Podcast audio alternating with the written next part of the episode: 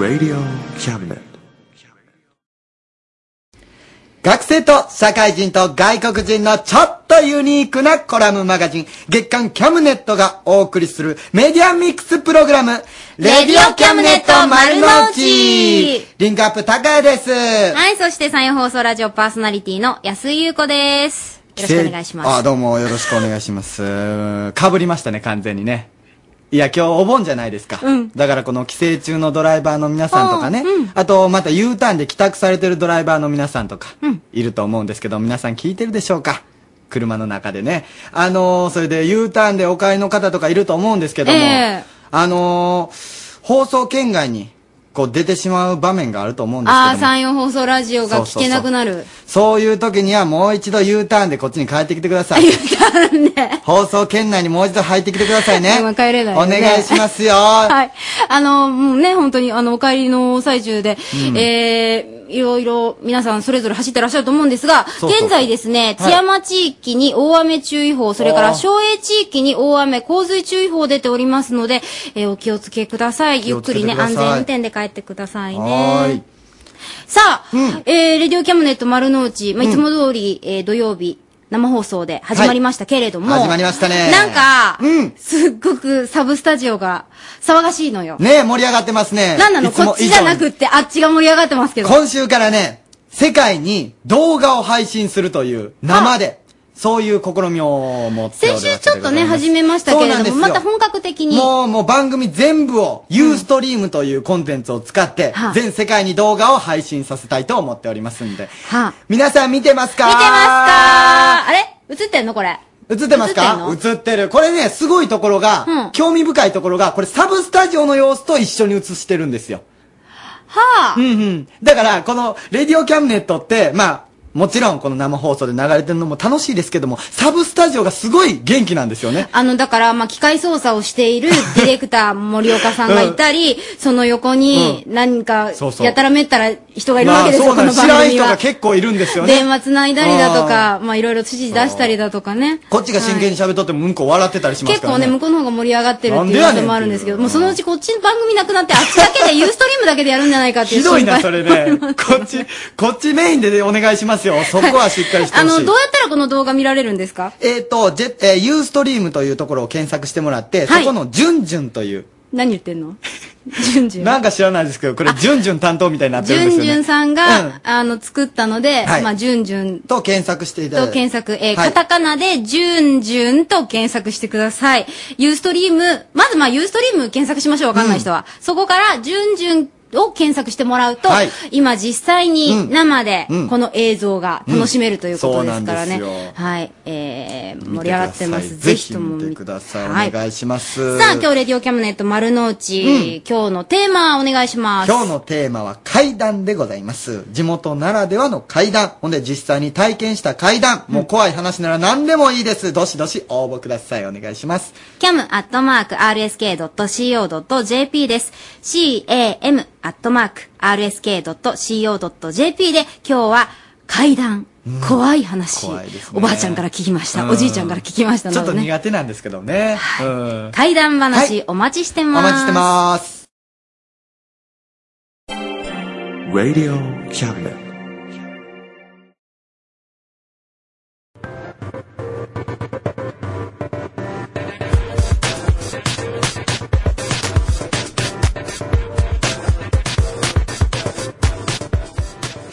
日本スタジオ見学。レディオキャムネット丸の内ではネットラジオを通じて世界とつながっております、日本という小さな島国を飛び越え世界を知りそして日本は世界からどう見られているのかを生の声を持って検証していきます。今週のゲストはえー、宮脇モンコルさんです。よろ宮脇モンコル、モンコルさん、男性女性、あ、男性入ってきてくださいました。えどうもよろしくおよろし願いします。くお願いいたします。ということで。宮脇モンコルさんの通訳ということで,、はい。でですね、えーモンコルさんの奥さんでいらっしゃいます香織さん。宮脇香織さんにもいらっしゃっております、はい、よろしくお願いします。そお願いします。それではモンコルさん説明をあーちょっと質問の方をさせていただきたいと思います、えー一度聞いたんですけどもお名前は何ですか？はい、宮脇モンゴルです。はい。年齢は38歳です。国籍はどこですかタイです。えー、職業は上海レストランのシェフです。滞在歴はイタリ来たりで5年くらいです。えー、日本に来て驚いたことは何ですかอ่า初めてตกใจมากๆก็ คือทำไมโอกายาม่าเก่งเหมือนกรุงเทพมาก あの彼が言ってるのがですね。あお願いしますお願いします。突然の英語ですいません。はい。あの、初めて岡山県に来た時に、はいあの、岡山県が意外にも大きな都市みたいな、はい、感じでびっくりしたと。えー、来られる前は 結構そう田舎っていうふうに聞いてたんですかそうですね。そうなんですイメージ的には、あの、うん田舎を想像してたら、うんうんうんあの、意外と都会的な感じだったということへでー、びっくりした。あーなるほど、あーあのこのモンゴルさんいろいろ聞きたいんですけども、後半にいろいろモンゴルさんには聞いていきたいと思いますまずはモンゴルさんに上海リポートのタイトルコールをお願いしたいと思いますそれではよろしくお願いします รีพอร์ตมาจากเซี่ยงไฮ้ครับ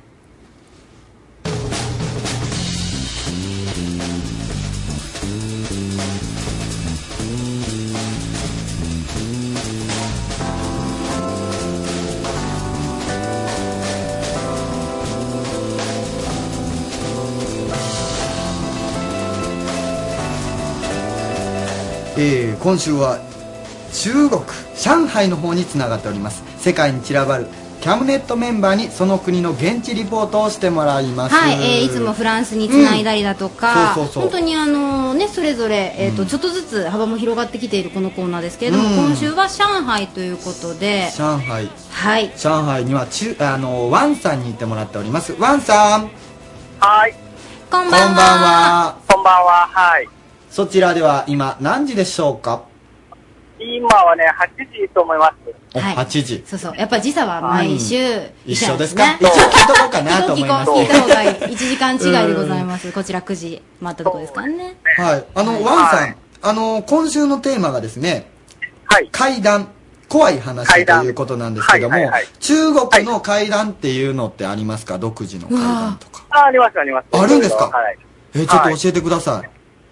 まあ、中あの、上海には、まあ、一番有名の話なんですけど、上海？うん中国の階段で。はい。ほあの、上海の高速道路があるんですよ。う。はい。ああの、真ん中にあの横断する、あの、東から西の一本と、あの、北から南の縦断するやつがあるんですよ。はい。それの、その高速道路の交差点のところに、はい。の工事するときに、あの、支える柱があるんですよ。交差点のところに大きな柱がある。そうです、そうです。その大きな柱が、あの、上海旅行に来た人は多分、見たことあると思うんですけど、あの、その柱だけ周り、あの、ステンレスの厚い板で巻いて、上に竜の彫刻、竜の様子の彫刻をしてます。はその上海の高速道路はたくさんあるんですけど、あの、あの、もちろんそういう柱も何百本も何千本もありまして、でもその、竜の彫刻とステンレスの板巻いてる柱はその一本しかないんです。はえ？うん。あこの階段はもうこの柱の物語なんですけど、はあはあはあはあ。今、これ今、前振りだったんですね。長い、なるほど。それで？そうですね、それはね、昔、この建設中に、はまあ、今からもう十何年前の話なんですけど、はい。その工事はそこまですると、あの、途中で止まってしまうんですよ。あ。はあの、その柱の、あの、基礎をするときに、あの、杭を打ち込むんで、はい。どどうしても打ち込めないんですよ。その杭が打ち込めない。はい。そうです。で、上海の土地もそんなに硬い土地でもないんですから、柔らかいんで、他のところは全部普通に順調にいけいけたんですけど、あそこだけなかなか打ち込めないんですよ。はいはい。それで、まあ、いろんな専門家の人も呼んできて、はい研究してもらってもなかなかできないんで、解決できないんですよ。その時ある、あの、理論が出てきて、もしかしたら、その風水の関係で、うん。おこの下になんか霊とかなんかおるんじゃないですか、です話が出てきて、ええ。その時、あの、建築者の担当者が、まあ、仕方なくて、ある、あの、有名なお寺の有名なお坊さんを来てもらいました。うん。その、見に来て。うん。その坊さんを詳しく現場の状況を見てから、まあ、無言になったんですよ。うん。あの、やっぱりみんな、どうしてどうしてで聞くんですよ。はい。それからお坊さんが、これは、あの、まあ、神、あの、ちょ、待ってみたいな感じおびっで。くりした。はい。あ、もう一回お願いできます？今ちょっと電波が悪くって。ああ、ああ、神様の秘密みたいな。うん。ほうほうほそれを、あの、石棺の一般人にばらすと、罰与えるんで、私の寿命が、あの、なくなりますよ。なりますって。はあ、寿命が？だからもう言えません。でも、ああ、そういうことか。そうか。あ言えへんねでも、はい。でもやっぱり、この、まあ、そのちょうど、その、高速道路の作る途中なんで、うん。そのままでやめるわけいかんから、うんもう上海の中心なんですよ。南から北まで、北大から西事な道までの。路なわけですよねち。ょうどど真ん中のあの柱なんで、一番重要なんで、はいそ。れでみんな願い、お願いして、最後の坊さんはまあ、仕方なくて、まあ、上海のために私個人が犠牲するように、まあ、け決心しました。はそれから、その現場で、あの、工事をやりました。あ、はい。はい工事やって後に、あの、建築の担当者に、まあ、何日、あ何時、何分ぐらいで、そう、あの、基礎を打ち込んでください。その時間しかできないんで、んそう一言を言ってから、その坊さん去ってしまった。はあえ。実際にそのまんましたんですか？そうです。実際もうみんな建築会社もその日のその時間、決めた時間をだけ、あの、こう打って、うん。あの、一発で入りました。へやっぱりー、あこの、この下に、この柱の下に、あの、竜、竜が眠っています。はい。だから、この打つところはちょうど竜の背中なか、背中です。だからなかなか打てなかだからったっていう。なかなか、ねはい、打ち込めなかったんです。うわー不思議な話。面白い不ですね。思議です、すごく。はい。わあ、そうですか。それはもう上海では有名な。有名です。上海人はみんな知ってると思う。ちょっとじゃあ、あれですね、上海訪ねるときにはちょっとそこも、うん。そうです。見てみたいですねみんな多分、あそこ、あ追加すると思いますんで、うんあの、はい上海の中心の高速道路です。わかりました、そこのじゃあ、竜の、すごく目立つの柱柱です。はい。見ていただきましょう。そうですか。ありがとうございました。ありがとうございますはいえーはい上海リポートワンさんでした。またお願いします。はい、よろしくお願いします。失礼しますはいアットマーク RSK.CO.JP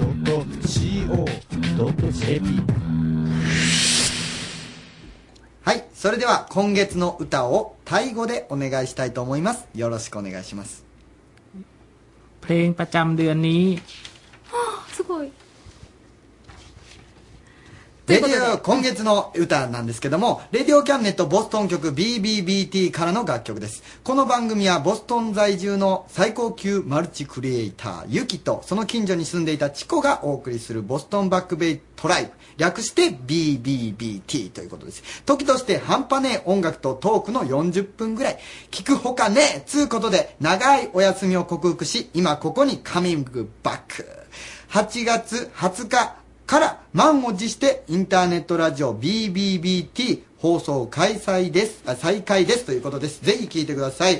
それではお送りしましょう。ゆき金坂ケイスケ松岡で BBBT オフィシャルテーマソングです。どうぞ。「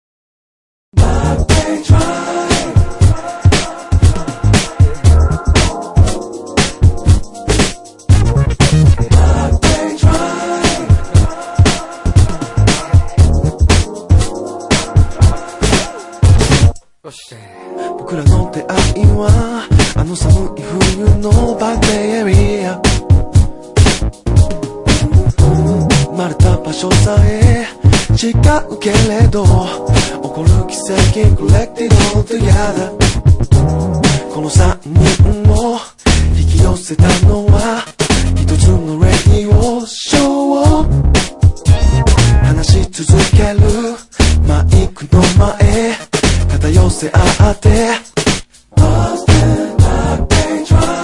Let's do it, let's do it. Just one take. We can do it, we can do it.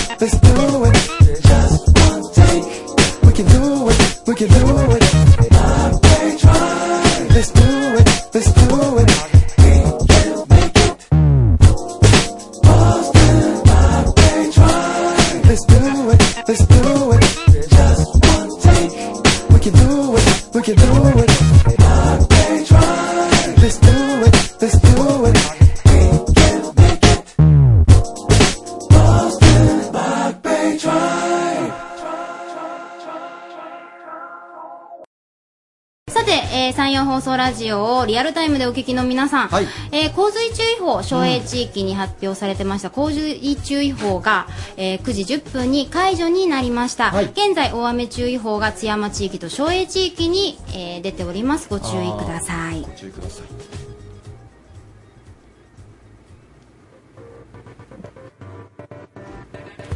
日本スタジオ見学今週のゲストは宮脇モンコルさんですよろしくお願いしおます願いします。そして、奥様の香里さんです。引き続き、通訳お願いします。はいはいということであのー上海でね面白い怪談話が聞けたんですけども怪談結構本当不思議なねいろいろあるんです怖い話あのタイではタイの独自のこの怖い話怪談っていうのはありますか？あります。ああるんですか、はい。教えてもらってもいいですか、少し。はい。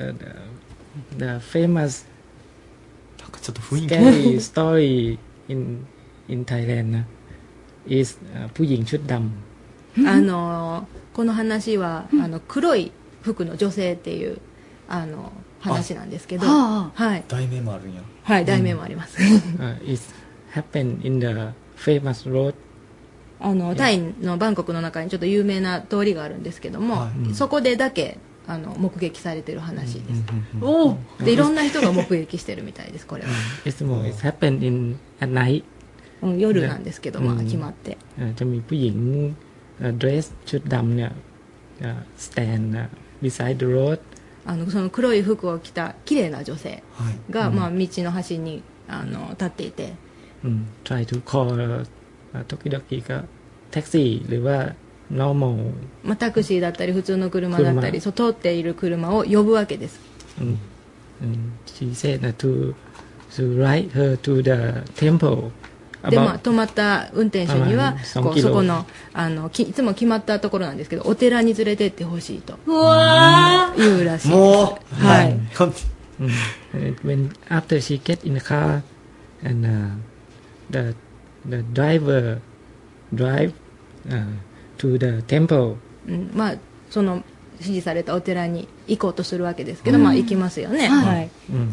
when when they arrive the driver uh, try to tell the woman まあ、近づいたらあのもうすぐ着くよっていうことで、こ声かけますよね、arrived. Mm. suddenly uh, when the driver uh, look back the woman disappear でまあ声かけようとして後ろを見たら彼女がいないわけですよも突然 Mm. Uh, but after that, after that, the the the driver tried to look for her. で探しますよね、いないから、Mm, and he he saw the around there me the danger railroad. yeah. And he saw the the woman uh, me half body あ climb の on まあ the 探そうとしてあ辺りを見渡すと、まあ、その辺ちょうど線路があるんですけど、その線路のところら辺に上半身だけのその女の人がいるんですよやめて。やめて。 mm, that the driver ตกใจมากเลยก็เล で ย びっくりして、まあびっくりしますけども、 รีบ drive go go back เลย でまあそもう怖いからもうそれで帰ってしまうという逃げるように。なんか時々その上半身がこう動いたりしてこうあーもう近づいてきたりするらしいですよあでもやっぱり怖い共通は一緒なんですね。そうですね日本もタイもね。はいうわー。まあちょっとその、その実際にある道路って言われたところがちょっとリアルで本当に怖いですね ちょっとなるべく夜は通りたくない。撮りたくないですね Mm, and the 目 fact なขับรถな Mm, the fact that they know that the woman died around there まあでその辺であの亡くなったって maybe 言われてるらしい be で hit す by the その train 人は さあ、あの、タイの怖い話を聞いたところで、えーせっかくなので、はい。えー宮脇モンコルさん、タイ料理店でシェフをなさってますから、あの、よかったらお店情報を教えてください。はい。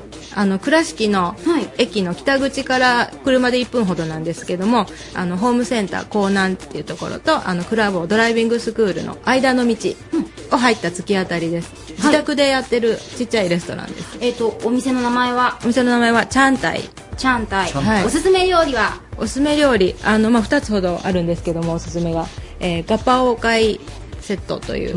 あの何かというと鶏肉のホーリーバジル炒めっていうおかずとあともう一つ有名なトムヤムクン。ああこれはよく聞きますよはい、ね酸っぱ辛いエビのスープです。ああ、いいですね。夏はい。ちょっと食べたくなりますね、やっぱり。そうですね。酸っぱ辛いってね。はい。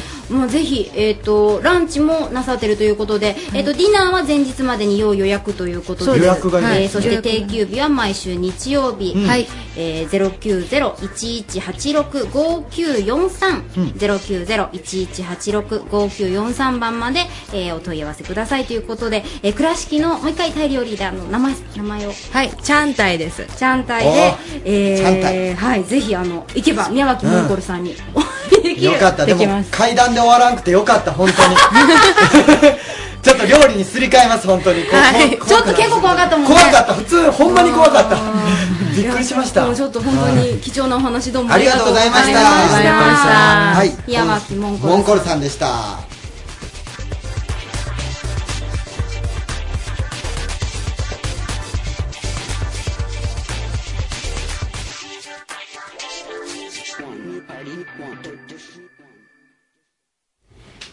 さあ、えー先週もお届けしました。はい。高谷君覚えてますか？はい覚えてますよ。サイエンスカフェ。うん。大丈夫なんですよね。何かあのドリンクバーの中に科学的ななんかが入ってるとかじゃないんですよね。違う違うそうなんですよ。そうなんです。あの、まあ、ドリンクなんかも飲みながら、はい。まあ、あの、理科の楽しさのようなものがね、えーわかるんですけれども、いやさあ楽し、そうやった今日もですね、はいえー引き続きこの時間、終日大学薬学部サイエンスカフェ2010についてご紹介いただきます。はいスタジオには、終日大学薬学部講師の増田和文先生にお越しいただきました。こんにちは。こんにちはこんにちは。あ、こんばんは。あそうですね。こんばんは冷静でしたねわかんなくなり増田ですよろしくお願いいたします。よろしくお願いしますえサイエンスカフェ、もう一度簡単に教えてください。はい。これはですね、地域の皆さんにはいより、えー科学に親しんでいただこうとい。うことで、えー今回でですね、3年目、3回目になります。ええ。はい。まあ、その科学に親しんでいただこうというイベントでございます。結構ね毎年あの恒例で行ってる方とかもいらっしゃるみたいですね、はい。そうなんです好きになっちゃって、はい。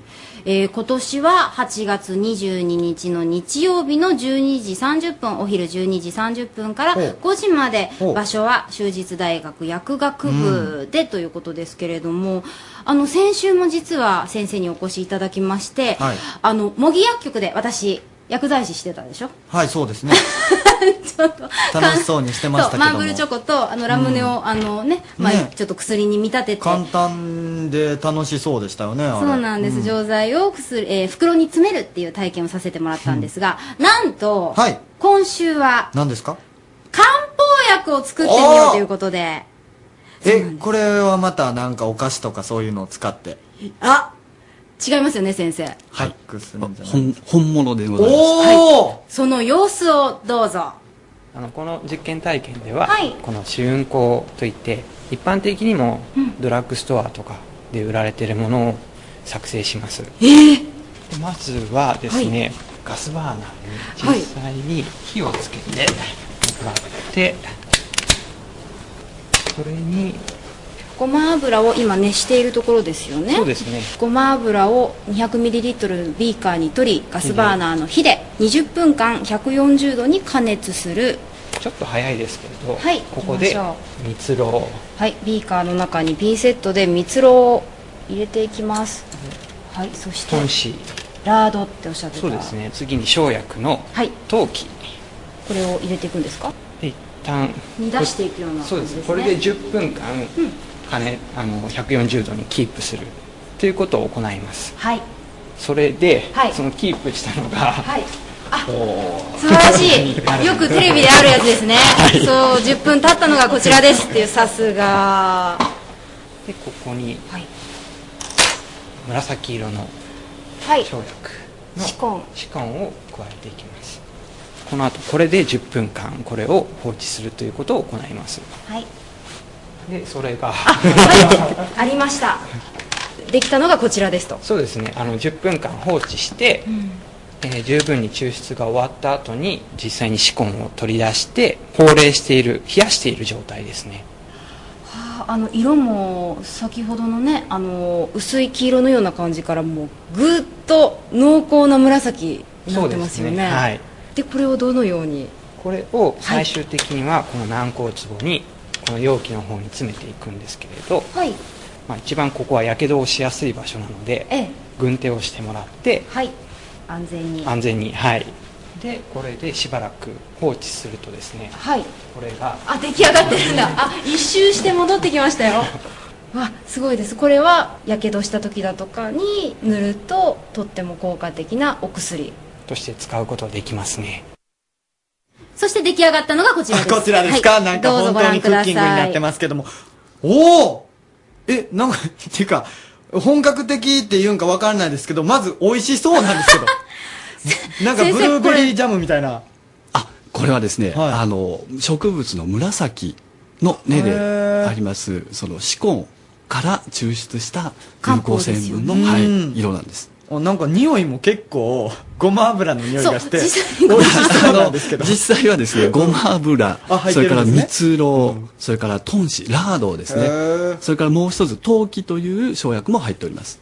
これは本格的ですね。これなんかねあの、某テレビ番組で取り上げられた時があるんですよね。そうなんです、うんこれでですねもう、えー漢方薬局から、はいシコンが消えて なくなったという なんかそういうの聞きますけどね料理で、ええ。そうなんです。あのこれ実際にあの皆さんだからやけどした時なんかに使って、うん。うんあの治りがとっても早いっていうふうにねそうなんや。そう。なのでここで体験なさってはい。でまた帰って作り方を聞く電話がかかってきたりして。そうなんです。あの特にですねあの年配の方に大変人気がございまして、はい。あの実際に使われている方も多くいらっしゃるということはい、あの日々赤切れ下焼けなどなど、あの聞きますので。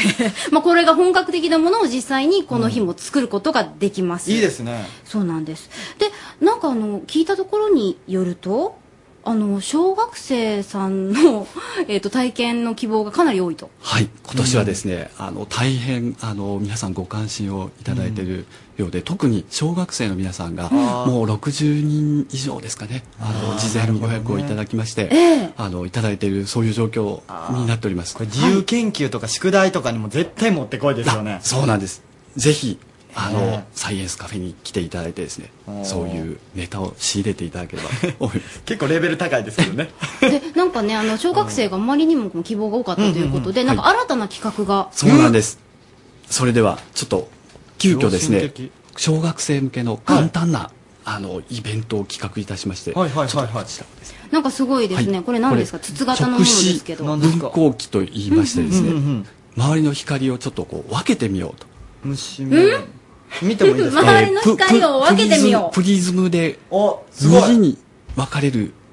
これ、あのー、ん万華鏡みたいな形になってるんですけど、これ覗いたら、あの、光が7色に分かれて見えるんですよ。ちょっと覗いてみてください。ああー今私あの蛍光灯に向けてこれ見てますけど、うん。赤から青まであの、本当に虹のような感じで、それで色によって濃い色と薄い色がありますよね。ありますね。そうです。これ今蛍光灯の光を見ていただいてるんですが、またこれをですね違う光光源を、まあ、例えば太陽ですね、うん。うん見てていただくと全く全くと言いますか非常に滑らかな、へー。はい、虹色に見えます。これ、あの、人工的な光やから、はい結構こう、はっきりと分かれて色がそうなんです見えるんや。あ、でもこれ見てくれな分からないですね。ぜひこれは、だからじゃあ光がこうの謎に迫るようなまあちょっとこう体験になるわけですか？そうですね。なるほどな。これ全然子供じゃなくても楽しめますよね。僕ら大人ですけど、はい。普通に興味持ちましたもん。あのたださっきみたいに試運行は火を使いますけどそういう、はい。まあ心配がまずないということで、小学生の皆さんもそうです。安心してちょっとこう夏休みの宿題にもできるかなという。あいいですね。いいですね。でその他にもですねあの漢方薬を作るさっきの体験以外にも、うん。えっ、と模擬薬局でのさっきの薬剤師の体験それから気体の質量と体積の関係を知り知ろうだとか、うん。えっ、と顕微鏡像を写メしてオリジナルプリントを作ってみようとか。写メて。あとは見えないけど役立つ酵素、まあ、こんなあたりのね、えーはい。体験いろいろ実験もしてもらえます。それから当日は特別講演ということで流行性疾患と免疫ワクチンの大切さをもっと理解しようという講演、えー講師は岡山大学大学院保健学研究科の小田めぐみ先生が、えー講師として来てくださるということですね。えー本当にあの幅広くちょっとこう難しいお話もあるかもしれませんし、ね。ええー小学生でも体験できるような簡単な話もあるということなんですが楽しみがまだまだあります。そうこの下ですよ。うん。この何何スタンプラリーっていうの？そして商品をゲットっていうの？これものすごい気になりますけども。どんなものが当たるんですか？えっとこれはですね、あのスタンプラリーと言いまして、2つイベントをあ体験していただきますと、はい。はい。えー番号番号札が渡されます、はいはいはい。でこれを抽選するして商品を、えー抽選して皆さんに差し上げるんですが、はい。えー iPod ナノ iPod シャッフルそれからデジタルフォトフレームといったようなあー商品が皆さんに用意しております。結構すごい。そしてそしてうん。まだあるでしょ先そ生そうなんです。え、何が？まだあるんですか？この度、えー小学生が非常に多いということで、うんうんうん。小学生の方のために、なんか出していますよ。出して、一つ。出しました。何ですかこれ？これを用意。いたしました。何？たたたた？たたたたたた。何高谷君それ？大クワガタの幼虫。嘘！え、これ何ですか？え、これみんなにもらえるんですか？いえ、あの、小学生の方に、特高谷君はダメです。限定で。ダメですよ。え、小学生限定？はい。うっそ俺も。ちょっと待ってください。えすごいな。本物？あ、本物です。え、てか動いとる動いとる。はい。どうしたんですか？これは実は、あの、私の家で増えてしまった。ちょっと待ってよ。方なんやねんそれ。いや、はい。すごいすごい。え個人的に？ちょっと待ってください。じゃあこれは小学生の皆さんの中でも、はい。えっと、どうやったらもらえるんですか？これはですね、会場の中に、はいクワガタお姉さん、クワガタおじさんがおりましてですね、うん面白いあの首からこのクワガタの絵を描けております。うん。あその方をなるほど。ね。プレストよかった今。で、あの、じゃんけんを挑んでいただいて、はいはいはい。はい。勝っていただくと、ゲットできます。小学生じゃダメですか？小学生風じゃダメですか？残念ですちょっと、ダメですか？はい。まあ、無理か。まあ、ぜひ、あの、小学生の皆さんはですね、クワガタおじさん、クワガタお姉さん探してください。ああ、これいいなね、えー、さて、8月22日開催のうん、サイエンスカフェ2010、どなたでも参加できますお。小、中、高校生大歓迎です。そして、この日の午前中はオープンキャンパスも行われます。オープンキャンパスではランチ体験だとかね、学科のあの、相談なんかもね、受け付けているということですので。大学生気分が味わえるということですね。ご利用ください。お問い合わせ先は、中実大学薬学事務局086-271-8384 086-271-8384番です。えー、今日も楽しい、あの、ね面白いですね。楽しみですね。行きたいと思いました。はい、えー、ラジオの前の皆さんに一言メッセージをお願いします。はい、えー夏の暑い日ですねあの冷たい飲み物をご用意して小学生から年配の方まで楽しめるイベントとなっておりますので、ぜひ皆さんお越しいただきますようよろしくお願いいたしますはい、ありがとうございます。中実大学薬学部、増田和文先生でした。ありがとうございました。Radio Cabinet. 朗読小説家、豊福直樹がお送りするショートショート劇場、入れたてのコーヒーとともに不思議な物語をごゆっくりお楽しみくださいませ。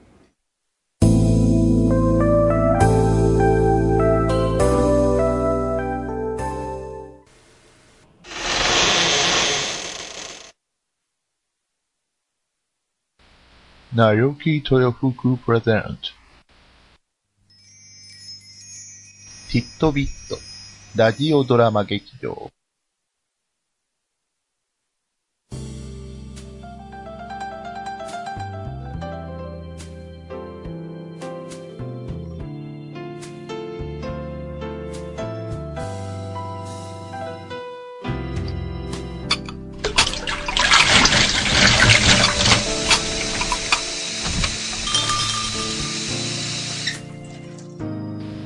おや、これはこれは。お待ちしておりましたよ。さあ、こちらの席にお座りになって。今日、あなたにお出しするのは、あなたの知らないもう一つの世界のお話。きっと、お口に合うと思いますよ。では、温かいコーヒーと一緒にお楽しみを。本日のお話は、約束の神奈月。きっかけは、つまらぬことでござりました。秋の夜長に、その土星は周りの森をざわめかせます。えいえ。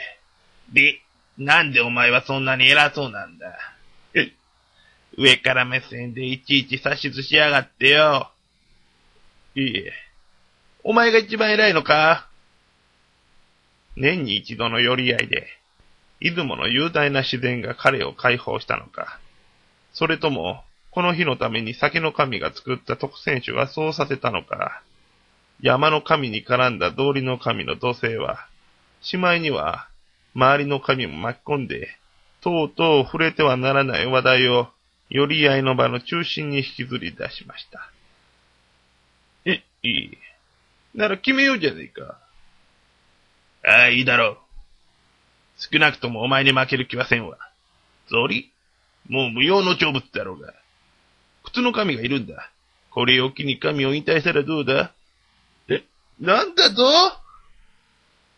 そんな騒ぎのおかげで、決めなくてはならぬことは全く決まらず、収集がつかぬまま、日だけが過ぎてまいります。そして10月も末になり、さすがに何も決まらぬままでは、参回できぬと、進行役に当たっている神たちは、一つの解決策を練り出しました。今日は最終日。しかしながら決めねばならぬことは何も決まっておりませぬ。このままでは参回はできず、神奈月がずれ込んでしまいまする。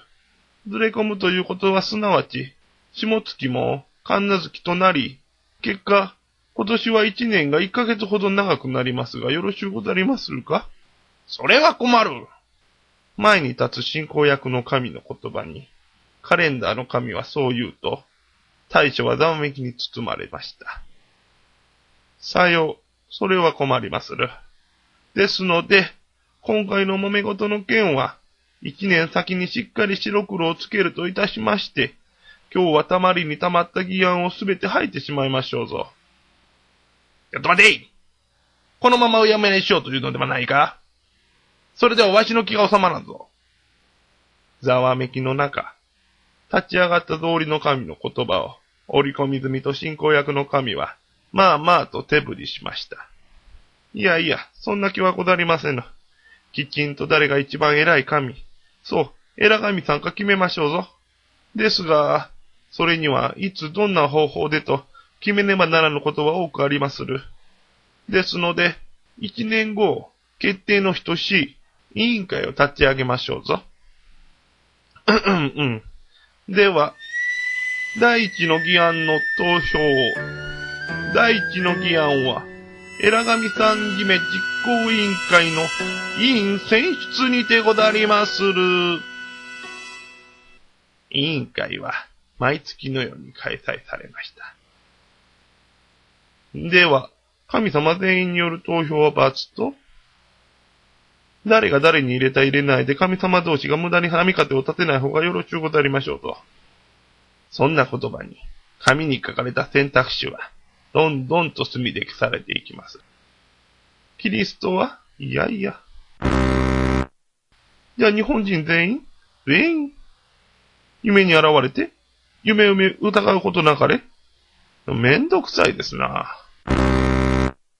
疫病神と貧乏神は？あー、ないな。ないない。よし、これでいけますな。これでいきましょう。紙に残った方法を丸で囲み、やっとの思いでエラガミさんの決め方が決まったのは、夏の話でござりました。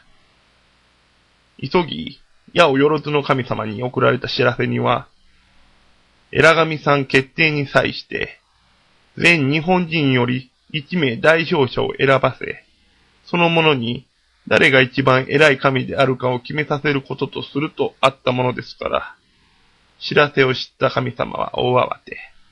誰が代表者になるかもわからないので、とりあえず誰が代表者になってもいいように、最寄りの神社で拝む人間たちの望みを叶え、評判を上げようと、皆、躍起になっておりました。こうして、話は本格的に動き始め、委員会も次の段取りよと、人間の前に現れて、驚く彼らに代表者を決めるようにと、大々的に枝神さん決めを宣伝して回りました。いやー、これで準備万端ですな。あ、疲れましたな。そんなある日、そう言いながら、互いに労をねぎらっている、枝神さん決め実行委員会実行委員の神の前に、別の神が結相を書いて現れました。えらいことですぞ。は？はではない。大勝者はこいつだと、人間たちがグループに分かれて、互いに負けじと争いを始めているというのに。え？それは大変だ。いまいち分かっておりませんの。争いはともかく、大変なのは彼らが口々に一番求める神の名を叫んでることです。それは、一体誰でございまするか？約束の神奈月。えー、皆様、エラ神様が決定いたしました。お、来た誰だ。一体誰だ。うん、うん。えー、それでは、えー、ご紹介させていただきまする。えー、当委員会が、えー、一番偉い神様といたしましたのは、えー、遠く、遠く、ギリシャという力おこしの、は？勝利の女神様にてござりまする。え、誰よこれ？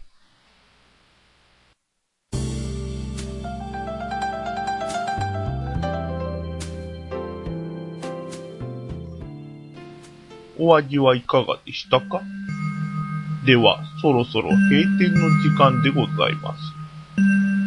またのご来店を心よりお待ち申し上げております。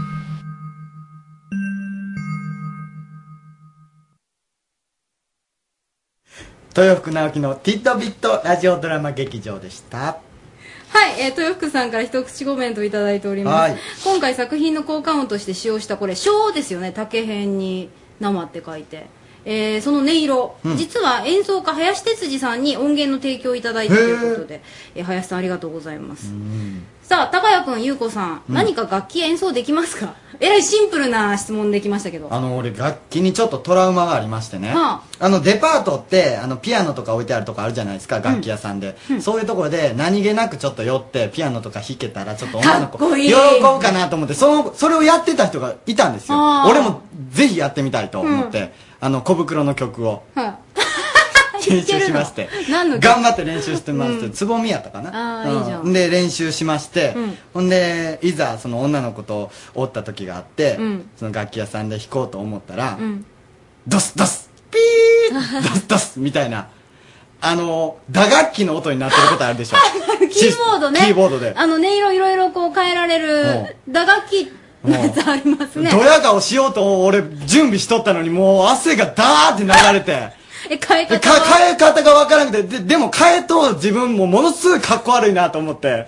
もうええわ！って思って。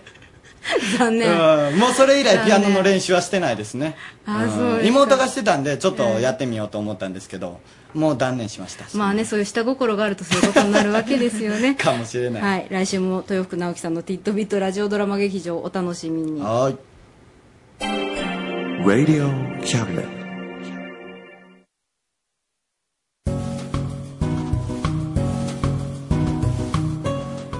はい、えーゲストコーナーでございます。今週のゲストはですね星空サンタの「レディオキャムネット星空伝説」という番組を持っております。そこの MC の星空サンタさん。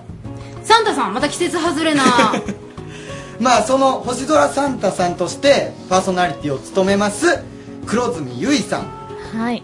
そして藤田陽子さんです。あ優子さんですごめんなさい、はい優子さんです。よろしくお願いします。よろしくお願いします。えーとこの番組ね、どんな番組なんですかね？ちょ僕が言うよりも。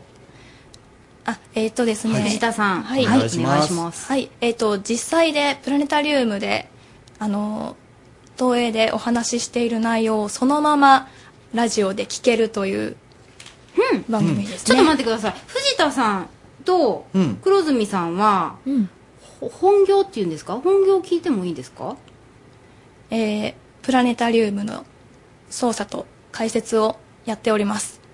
あの、解説？実際に？実際にですね。うん。あの星のあれ説明とかしてくれるそうです。あそうなんやえっとお二人とも両方なさってるんですか？そうですね。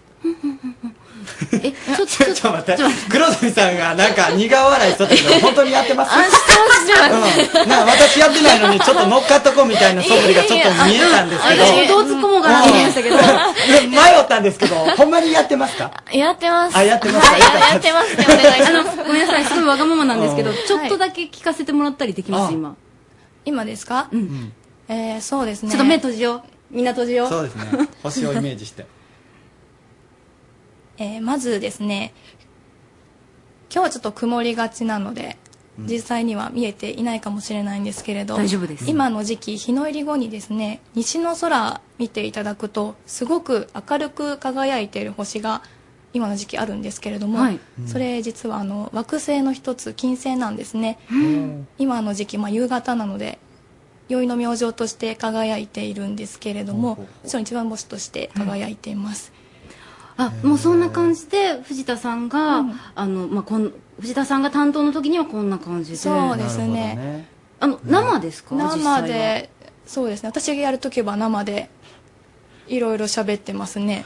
へえあのプラネタリウムって実際は、えっとえー岡山にいらっしゃる方はわかるかなと思いますけれども、あの京山の？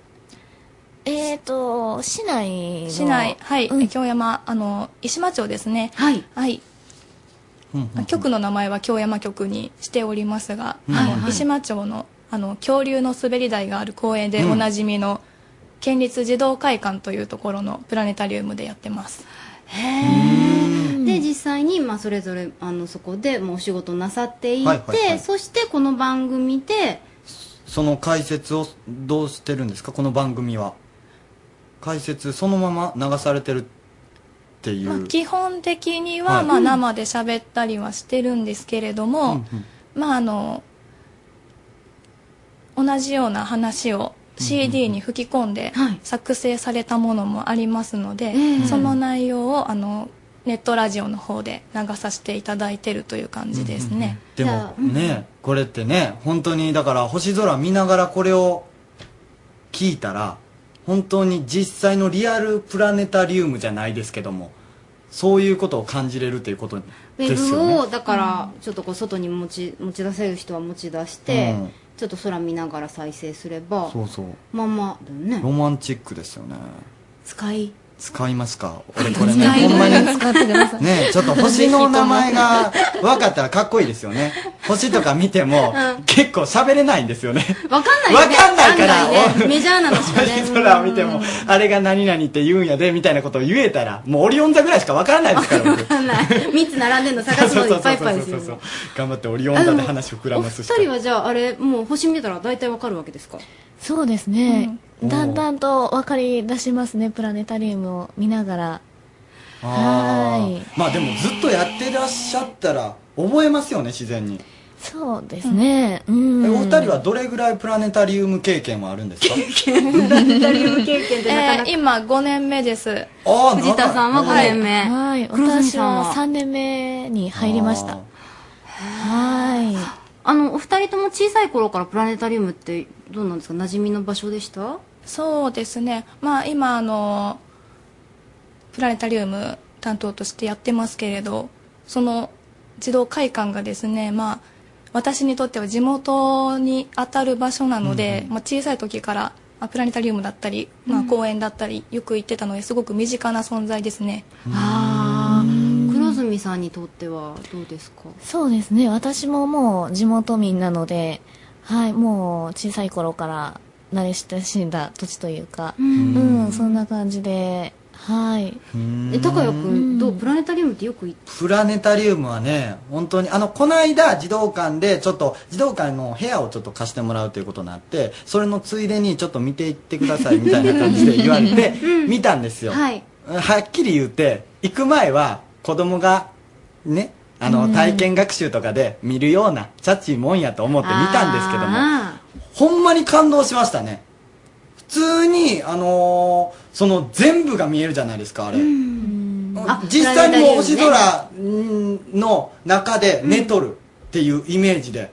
しかもものすごい近いから、星空に囲まれとるっていう包まれとるっていうイメージで見れるっていう、実際にじゃあちゃもうんびっくとプラネタりしました。リウム見て帰ったうん見ました見ました。感動しました。俺小学校の時にもあの記憶はないんですけど見たっていうっていう事実は知ってるんですけど、そんな感動した記憶はないんですけどやっぱ大人になったらまだ違いますね、違いますもうね。思いました。えお二人にとってこのプラネタリウムの良さって何何ですか？ちょ僕もちょっと言っちゃいましたけども、うん。黒住さんはどうですか、そうですね、もうやっぱり、あのー本当に、今言われた通り、あのー小学校の時に見て、もう素直に感動するのもよし、また大人になってから、お父さんお母さんになってから、うん。子供と一緒に見て、小さい時の頃の記憶を引き出しの中から、うん、出しながら懐かしいって見る方もいれば、うん、あの、改めて今の年で見た感覚がまた違うと思うので、うん、もういくつになっても楽しめるところじゃないかなと思いますね。プラネタリウムに実際に来てる人って親子連れとかが多いんですか？そうですね、やっぱり親子連れの方とか、お孫さん連れのおじいちゃんおばあちゃんとか、うん。いいですね親子だって不思議ですけどもういろいろ街だって変化していきますけど星って変わらないですもんね何？基本ロマンチックなこと言ってる 何それ。いやでもそうでしょ？恥ずかしい。だってね星ってまあ待ってでも確かにテーマ星だったらこうなってしまいますよね。いやだって変わんないじゃないですか。うんそうやね。確かに。だからあの時あの星最近できたんだよみたいな。ことにはならないでしょ建築されてみたいなことにはならないですよね。ね、だから本当に幅広くあの年齢層もねですね。皆さん、まあ、共通の話題としてできますもんね。そうですね。そうですね。うん。はあそうか深いですね星。いや本当にねだからウェブの方で、まあその、実際に聞いてもらったとしても、きっと多分聞いたら、プラネタリウムに足を運びたくなると思います、実際にその星をもっと詳しくこう目でねやっぱ解説があるから分かりやすいですもんね星のことに関してってね。そうですね。うん。詳しく見てもらえそうな気がするし。であのあの児童館プラネタリウム、はい最近行ったらしいですよね。あゆうこさん。そうなんです。ちょうど今この番組でも前ご紹介したんですけどはやぶさやってますよね。あはやぶさの映画やってますね。あれ結構すごいですね。あよかったですか？私泣いてしまって。あの最後ありがとうございます。うるってきてしまって見てない。そうだからだから入られへんからちょっと悔しいんですけど。あのはやぶさのそのちょっとだけご紹介いただいてもいいですか？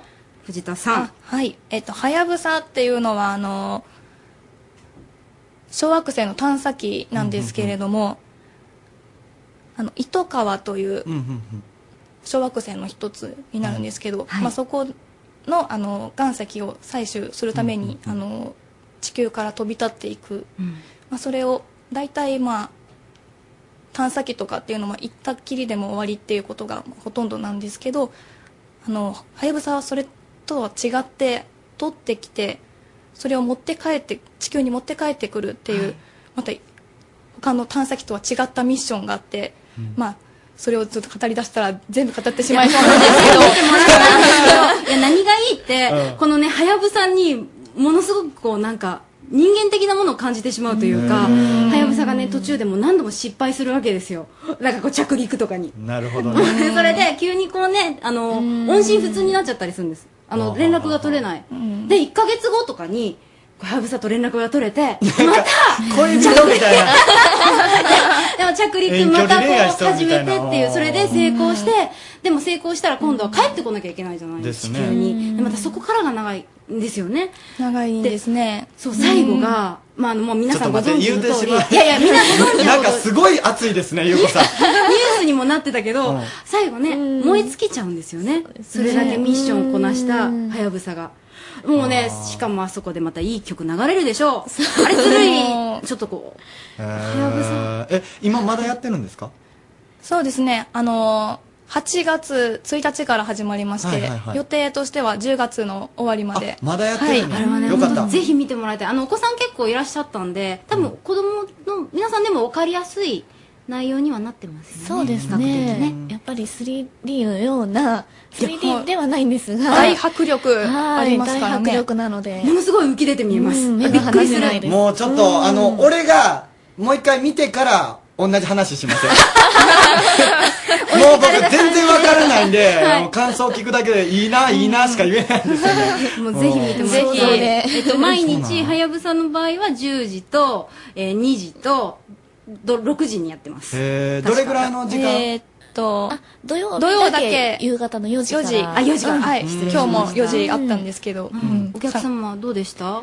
そうですね。やっぱりなんかあの皆さん行列になったりしてたくさんの方が見に来てくださってますね。でねまたあの児童館っていう場所が私あの署名もして帰ったんですけど、まあちょっとこう今ね、あのぜひ保存をしてもらいたいっていう気持ちのある人は署名してくださいっていうのを今活動してるんですよね、結構長いですよね、できてからが。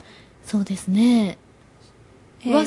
うん児童会館できたのが昭和38年なのでもう38僕のはい。生まれるずっと前です、い やだからそれからずっともう大事に大事に今に至ってるのでそれはやっぱりねいろんなところがまあちょっとこう修理しなきゃいけなかったりっていう状態なんですけれどもあのそれがねあそこの児童館のプラネタリウムは漆喰でできてるんですって。最近にはない。塗ってるってこと？何がすごいかっていうと、あの目がないから線が余分な線が入らなくてあーあーあーだからすごくいい状態で星が見られるっていうことなのでねぜひ足運んでプラネタリウム楽しんでもらいたい。ね。えーラジオをお聞きの皆さんに最後短めにメッセージをお二人から。じゃあ藤田さんお願いします。えー今の時期に岡山あたりで見ることのできるたくさんの星たち、えー街中はねあのあ街の明かりとかでなかなか星たくさん見えませんけど、実際にはこれだけの星が見えるっていうのを体験していただけると思いますので、ぜひあの遊びに来ていただきたいと思います。ありがとうございます。星空サンタさんこと黒住ゆいさんとそして藤田優子さんでした。どうもありがとうございました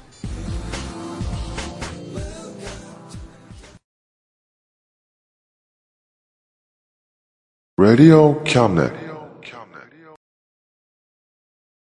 レディオキャムネット丸の内 RSK 第2スタジオより、リンクアップ高谷と、安井優子でお送りしておりどうまもす今週のテーマはですね、怪談ということなんですけども怖い話やん、ラジオネームケロッピさんから来ております。ありがとうございます怪談というよりは都市伝説的な話になるかもしれません。同様で1年生になったらという歌がありますが、これは怖いらしい。なんで？100の100人の友達を作って、山の上でおにぎりを食べる、はあ。何人で食べる歌詞になっているかというと100人で食べたいな。そうですね。うん。100人でそうですよ食べたいなね100人の友達を作ったのなら自分を入れて101人で食べるはず。一人はどこへ消えたのか。この歌の本当の意味は何なんでしょう。同様の真実は怖いことが多いとよく聞きますこの歌も実は裏に隠された真実がとても恐ろしいのかもしれません。これ確かにそうですね。考えたことなかった。間違えただけですね。あ違う。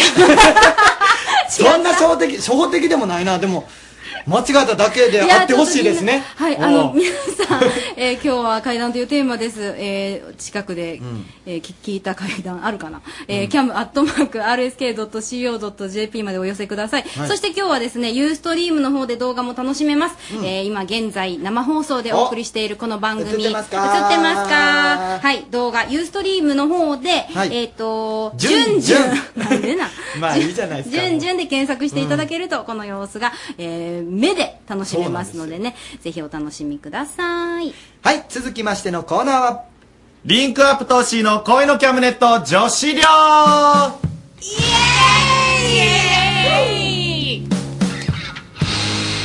ここは恋のキャムネット女子寮私が寮長のリンクアップトッシーです今宵も寮生たちの恋バナ盛りだくさんでお送りします。お帰りなさい。ただいまそうね。ちょっとへ変化的な挨拶するとちょっと戸惑いますね皆さんね。いいえ。えー今日は誰が来てますか？はい、えー、階段も怖いけど下り階段も苦手な駆け出し芸人の京極です。よろしくお願いします。はい、久しぶりにこのキャムネット参上いたしました。今日みんなに色気づいたねと言われました。それは確かなのか？いや、確かであってほしい。一行ですえー、バイト三昧で寝不足なので栄養ドリンクを飲みまくってますどうもケイン小杉になれそうなミッキーですはい、今日はこの3人がこの寮に帰ってきてます。ええ久しぶりですね。はい俺、京極は何？キャンプから帰ってきた。キャンプキャンプじゃない。あの、長崎の日南の方で、ノックをしてみたんでしょ？ちょっと黒いけどね。はいちょっと黒くなっちゃっどう？あの、ヒット打てるようになった？たいやー全然ですね。頼む野よ。今日も一番バッターで。はいわかりました。ええ今日もあの、やっぱゴロだったね。ゴロゴロゴロ。ええ。でもいいよ。あの、前にランナーがいないんでね。ワンアウトにすみませんね。やりやすい。ええ今日もよろしくお願いします。さあ、今日は久しぶりに一個が、はいええ時間に間に合って帰っすてきましたよ。いません、本当にね。すうんいません。あの、挨拶にもありましたけども、はいなんか今日違うでしょ。うん、言われるよ。なんで？なんかね、あの、深くかぶってるから？帽子もをかぶってるし、なんか髪の毛も、なんか今日はね、綺麗にメイクもしてあるし、可愛い感じに見えます。それは確かだったんですね。ええそれでね、一個ね、はいあの前一個が来てない時に、あのメールが来てたんですよ。はいはいはい、存じ上げております。はい。はい、あ、聞いてくれましたか？はいはい、存じ上げております。はいはいはい噂でね。7月のね、はいはい20日のメールでねなるほど、えーラジオネームの扇風機さん、はい。えーえーホームページ、ブログで一行に一目惚れしましたっていうのをね、いただいたんですよ。あの、載せたじゃないですか、はいはいはいはい。ブログの方に。あの写真を見てですねはい、えー一目惚れしましたと。本当うん。本めっちゃ上から当で、扇風機さんすごいな。あれなんですよ、もっと写真を載せてほしいですと。いうね、はいあの、お便りだったんで、僕は載せませんって言ったんですよ。何ちょっと待って乗せようぜ。まあでもね、載載せれないのは理由があって、あの、来てなかったんですよ。帰ってきてなかったんです1よ。ヶ月ぶりだからねえなので 今日は。今日は載せますんで。はい。はい。今日は何やったらワンショットで、ですねああ、もうピンで。いろんな角度で撮ってみる？あ、じゃあ行きます？一行特集で行こうあね。扇風機さんお待たせしました。すいません。お願いします。でショータイムみたい になってるあれあれ来たよ。恋キャブの怖い時間これ扇風機さんに振るな。扇えーということで、あの、ブログの方もチェックしてくださいね。はいはい、というわけでございまして、あの、メール来てますんで読みます。はい。えー、茨城市の23歳会社員の男性からラジオネーム新社会人さん恋キャムの皆さんこんばんはこんばんは。先週たまたまネットサーフィンをしていたらこの番組に行き着きましたと、えーなんか楽しかったですうん。で今気になっている女性がいてメールをしています、はい。何回かメールして気づいたんですが、その彼女は、ハートマークを メールによく使います。これってどういうことでしょうかっていうメールをねいただいてるんですけど、あのおそらくまあメールをしててね、あのはい。男性は気になってる、でそこでハートマークが来ると、あのね男性からするとねこれは非常にねはい。あのまあ脈割りな感じがするんです。はい。でねこれは多分言っていいのやらダメなのかが分からないと思うんです。こういうメールをされるとね。厄介者なんですね。うん。みんなは何？あのハート使う？使いますね。使う？男性とするときに。使わないです私ね。は男性とするときは使いません。一個は使わない、はい。うんミッキーは？使わないです。使わない。教区は？うちも使わないです。使わない。女子同士は？使うめっちゃ使います。それなんで？うん、軽い気持ちで使っても変なことにならないか。それあじゃあ、うん、飾りとして、ですね。デザインの一つの流れの中でハートマークを使うか使いら、ますねそこに愛があるとか好きだよということではない、はい。じゃあ今3人は使わないって言ったけど、はい。使う時はいはいはい。男性に対してはあるよねおそらくねはい。一個の場合使う時ってどういう時に使うの？それはやはり脈ありな、ちょっといいんじゃないかっていう時に、こう一個ポンと。じゃあ例えば1個だけに1個ポンそう、一個だけに一個ポンと。例えばあのお話をしてますと。はい。男性とね、はい。でこっちがまあ好意を持ってますと、はい。じゃあ今度また飯行きましょうご飯でも行きましょうねというメールが来た場合どういうふうに返す？ハートで。あかわいい。えそれだけ？その運、えーその運は何の運なの？うん、ハートで、まあまあ、その後、後に、こう、ね、こう、その解説を入れていくわけですよ。行きましょう、みたいな。あーなるほどな続くんその後続くみたいな。その運っていうのはまあ脈がある場合しか打たんってこと一個それそれですよ。どうした？よと 眠たいそれは、それはそうですよ。じゃあ1個の場合は、はいはいハートが入ったっていうことは、はいあの、まあ、脈脈あり、てかそのサインを出してる。はい。一個からハートがあった場合は、思ってください、そう。はい。あそうなん？そう思ってください、扇風機さん。はい。メールしたえ扇風機さんがメールしたのいけん。いけん。あ、そう、じゃあ、あの、思わせぶりで送ることはないってこと？いやー、まあそうですね。自分の気持ちをまあ、アピールするために使うっていそうですね。うんうん。ミッキーは？私もまあ、そういう、こう、脈ありっていうか、うん。気持ちがない時じゃないと使わないですね。あ、自分にな？はい。で。も、その、相手のこと好きでも、いつもいつも、メールのたびに使うことはしないですね。うんここぞとばかりに、ここぞとばかりにおかしいですけど、そ うここぞとばかりに、なんか今日いいよってこと？なんか、まあでもそんな感じイエスノーマーク的な感じ。いいよ、違うじゃん。ハートなんでや。え、それはじゃあ1個と一緒？まあ一緒ですね。教区は？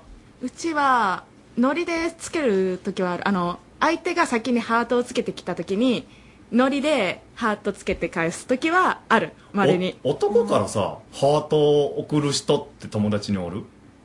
いやー、あれ？でもあ、まあ、あると思う。で、じゃあ聞きたいんですけど、あの、男からハートを送る場合はどういう気持ちになるわけみんな？いやでも俺使わんもん、絶対。送られる人によりますよね、それは。うんだから相手のキャラクターによりますけど、まあ考えられるのは、丸一。うん、丸一。その、ハートを簡単に使う、なんか、軽いようなやつ。うん。丸に、あ丸に。自分に興味がある。ああ、なるほどね。どっちかと断定して、うんその後、観察しますね。ああ、そう。はい。え例えばさ、あの、まあ、まあ、なんか知り合いました。はいはいメール交換をします。で、まあ、例えばご飯、まあ、まあ、コンパでいいですよね。んで、今日楽しかったね、またご飯行きましょうっていう時に男性からハートが来た場合は、どう思う？みんな。あーでもそれをな、例えばな、女子がしてきました。はいはいまあ、例えばこっちがメメールしました。返した時に、あの、うん、いいですよ、行きましょう。ハートなんかされた日には、それはもうドスコイでしょ。どすこえーかなりな確率でもう女性もやっぱりでも最近簡単にハートを使うから、しかもコンパ割りとかって結構テンション高いじゃないですか。あそうなんその、なんか盛り上がりにもよるけどお酒入ってるし、うん。軽い気持ちでハートそこで使っちゃうのかもしれないから、また後日のメールで判断しますね。でも、入れちゃおえんってじゃけそういうので。もうめっちゃめっちゃ勘違いするで俺やからもうすぐ。もうドスコイなんですか？すぐドスコイじゃない。すぐ売っちゃうで俺。ほんまに。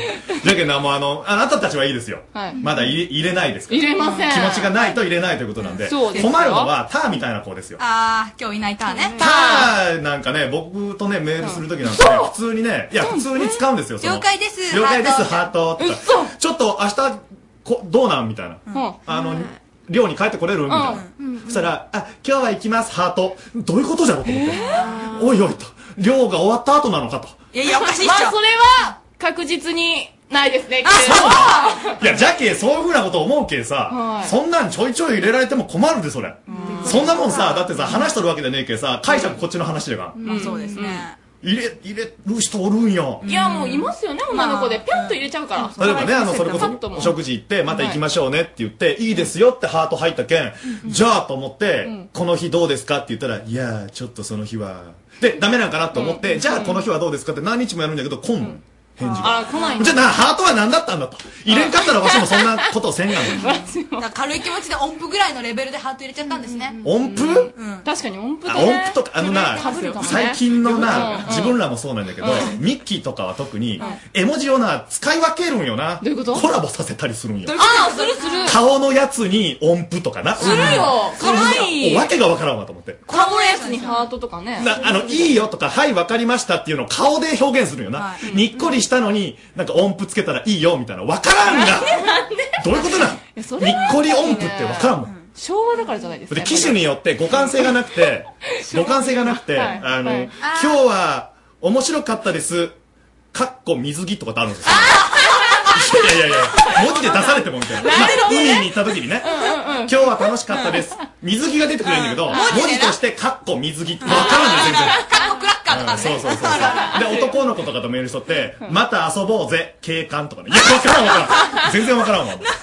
軽泥でもしたんですか？そう。あの、機種同士でね、会社同士で互換性がない場合は、そうあるんですよ。うん、あります、ええあります。まあね、コラボしますよ。で、これがね、あの、仕事の関係でそうなるとものすごい面白くて、ああの、こ今日お世話になりましたっていうのをメールを追って帰ってきた時に、なんか、カッコ書きで、警官っていうのとか出たりすると、なんか、あ。用心棒みたいそうそうそう。なんかすごい、だから、そういうの困るけん、なんかちゃんと文字で書こうや。ちゃんとマジで？一個とかもさ、はいはいはい。あの、絵文字、まあ、使うじゃん、使いますな。よ。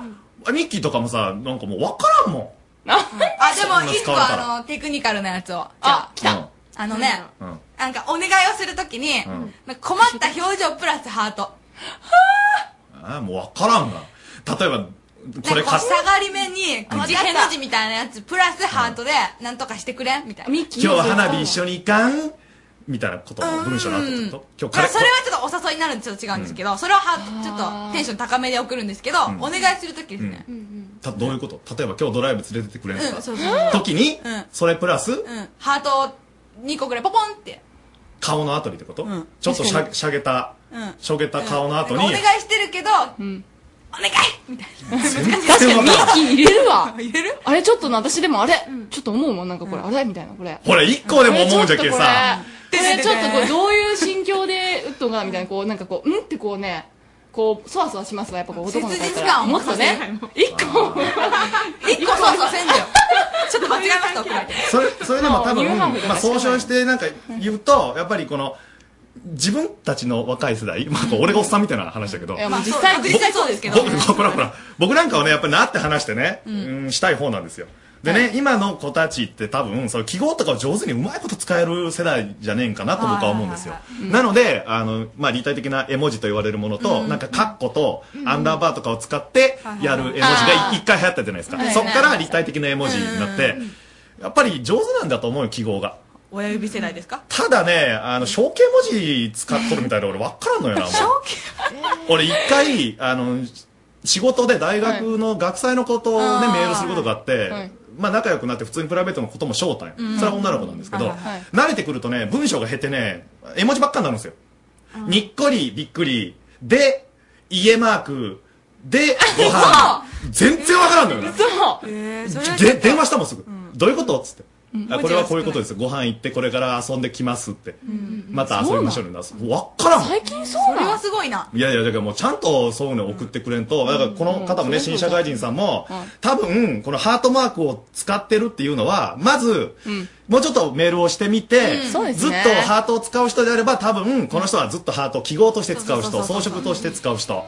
えー、なんか、あまり使えない、ポイントポイントで使ってくるってことは、脈がある可能性があるので、あるんじゃないですか？っていうことでしょ？メールが返ってくるってことはあるんじゃないですか？その時点で。メールをしてみるとわからん。メールが返ってこんのんじゃん。そう。嫌だったら。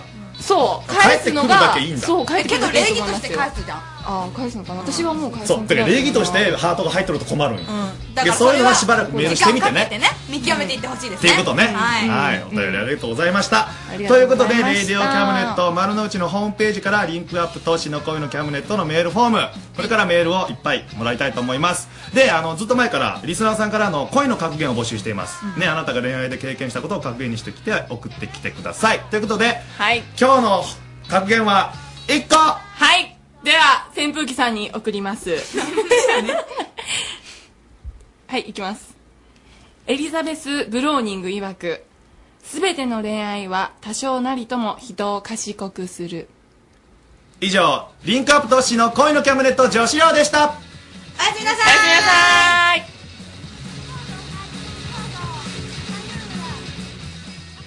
リンクアップ投資の恋のキャムネットにメールいただいております。お岡山市19歳大学生の男性。おお、男性。ラジオネームなみすけさんです。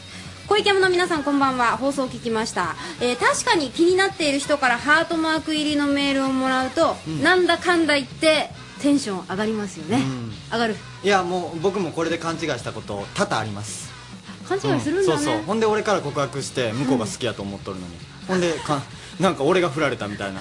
あれおかしいなみたいなことは何回もありますね、女子の皆さんこれ使えますよということでね。いやほんまにさっきも女性の方言ってましたけどもはい。やめてほしいね。軽々しく使うのはね。あハートねハートの使い方はじゃあちょっと気をつけていきましょう、リンクアップ投資の恋のキャムネット来週もお楽しみに。Radio Cabinet. インディーズチャンネル。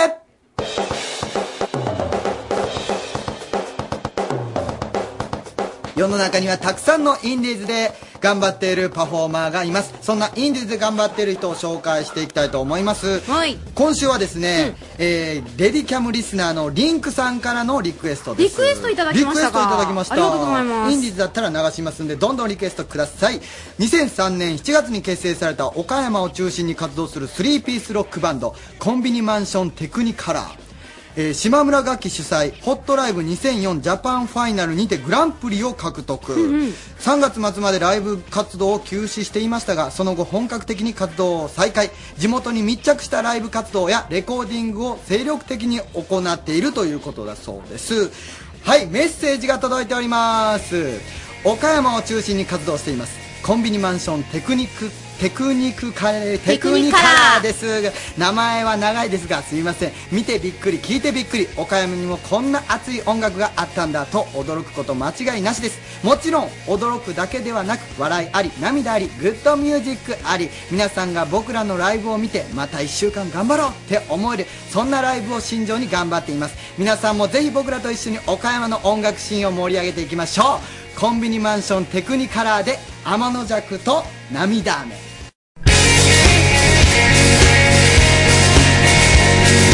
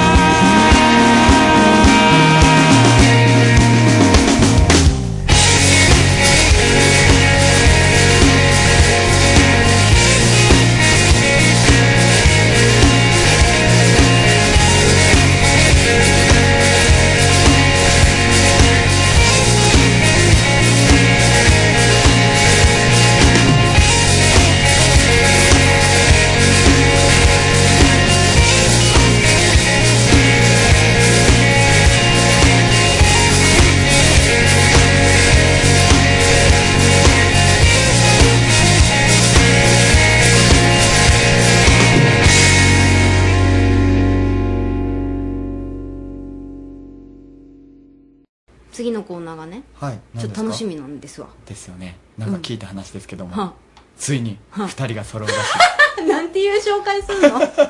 じゃあちょっと行ってみましょうか。サニーとジュンジュンの就活応援バラエティー、ジョブラブ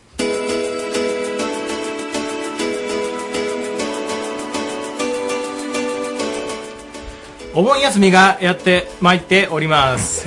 えーっと、今日は、お墓参りに行ってきました、サニーです。よろしくお願いします。はい、えー、ユーストリームから、えー、ジュンジュンと検索してください。えー、やっと二人揃いました。ジュンジュンです。とサニーです。いやいややった。やっとよかった。やっとなんかねあのキャンネットスタッフの間で二人は仲が悪いんちゃうかと。そう。そんな噂が。うん。いいとこついちゃった。ダメですえサニーさん？そんなことないですよね。ないですよね。すごく仲いいですよね。そうなんです、そうなんです。そう。久々に揃ったらなんでジュンジュン急に茶髪なんですか？すごいあの、何チャラ焦げたチャラさに？感じですよね。えそれ燃やしたんですかいや、違いますよ。いや、っていうのも、あの、とうとうさ、教員採用試験の結果が出まして。おおええとうとう出まして、結果は、はい。来年も頑張ります。ありがとうございます。もう一年頑張れるええいいですよね一年も頑張れるんですよ拍手じゃない。違う違う。違う、残念がってみんな。えそれ焼けっぱちでまあ、いやいや、まあまあ、いや、ちょっと、こういう色にしたかったわけじゃないんだけど、いや、なんかさっきサニーさんから、モテたいだからだろみたいなこと言われたけど、いやいや、そうでしょ。そんなことないですよ。いや、だから多分ね、あの、教員採用試験終わったんで、もう勉強からほっぽり出して、ちょっと、あの、女の子を物色してみようかな好感度下がっちゃう。好感度下がっちゃう。元からそんなにね順々高くないから 好感度ひどそっか。いやダメですよ。そんなこと言ってる場合じゃないんですよ。あそうですよ。ええこれ就活応援バラエティーはい、今回は、えーゲストの方をお越しいただいてます、えー岡山理科大学大学院総合情報学部のヨッシーさんです。こんばんは、ヨッシーです。はい。あの、今回ですね、なんで来てもらったかと言いますと、あの、昨日、今日とあの、教員採用試験向けのセミナー、面接セミナーやってまして、でそこで、たまたま、受かったですね、あの、就職試験に受かった彼が来てまして、当てたでしょ？嫌がらせでしょ？受かった人と落ちた人なんかね嫌だね嫌がらせやサニーさんとの確執みたいな感じでしょ？違うんだけどね。いやいやまあまあほんえ企業に受かったんですけどね彼はね、はい。まあ、そこで、まあそのまあ、講師役として教師の方に教えてたみたいなはい。立場で来てくれてて、あこれはいいなと思ってちょうどねジュンジュンがいるからなんかいろいろ教えてもらって。もう今更ですよちょっと前に教えていただければよかったのに今頃教えてもらうからそうですね。ショックが大きいよね。はいというわけですごいんですよ、本当に。あの面接の打率7割5分。いやいやいや7割5分。はい。75%そうなんですよ。来ましたね。でも、その5月まではすごい打率がもう本当ゼロに近い打率だったんですけど、不死鳥のように蘇った、はいよし。はい。えっと、聞くところによると、えっと、5月末ぐらいまでは、筆記試験に苦しんでらっしゃったんですよね。そうですね。ずっと1月から5月の5ヶ月間ぐらいは、もう受けても受けてもひたすら筆記試験に落とされる感じで、はいまあもう就職ダメかなって、えっ、と、まあ思ってた時期もありました。ああ、やっぱそこら辺になると厳しいですもんね。そうですね。で、まあ、えっと、大体5月過ぎから、まあ、筆記試験通ってきたんですけど、まあ、僕の中で、まあ、ダメだったら岡山で何か仕掛けようとかっていう、そういうなんか、吹っ切れの部分があって、まあ、それから筆記試験通るようになって、まあ、面接まで行かしてもらえるようになりました。へえ。いや、ちょっと待ってください。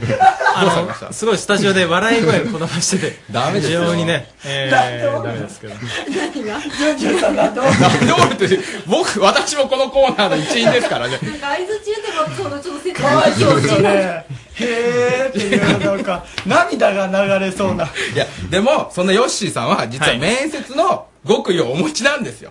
ですよね？はい、そうですね。えっ、と、まあ、僕が就職活動でずっと意識してたのは、まあ、あの、面接官を落とすために面接をしてるんじゃないよっていうことを、まあ、これから面接受ける方とかに、まあ、伝えたいなっていうことで、はい。へえ。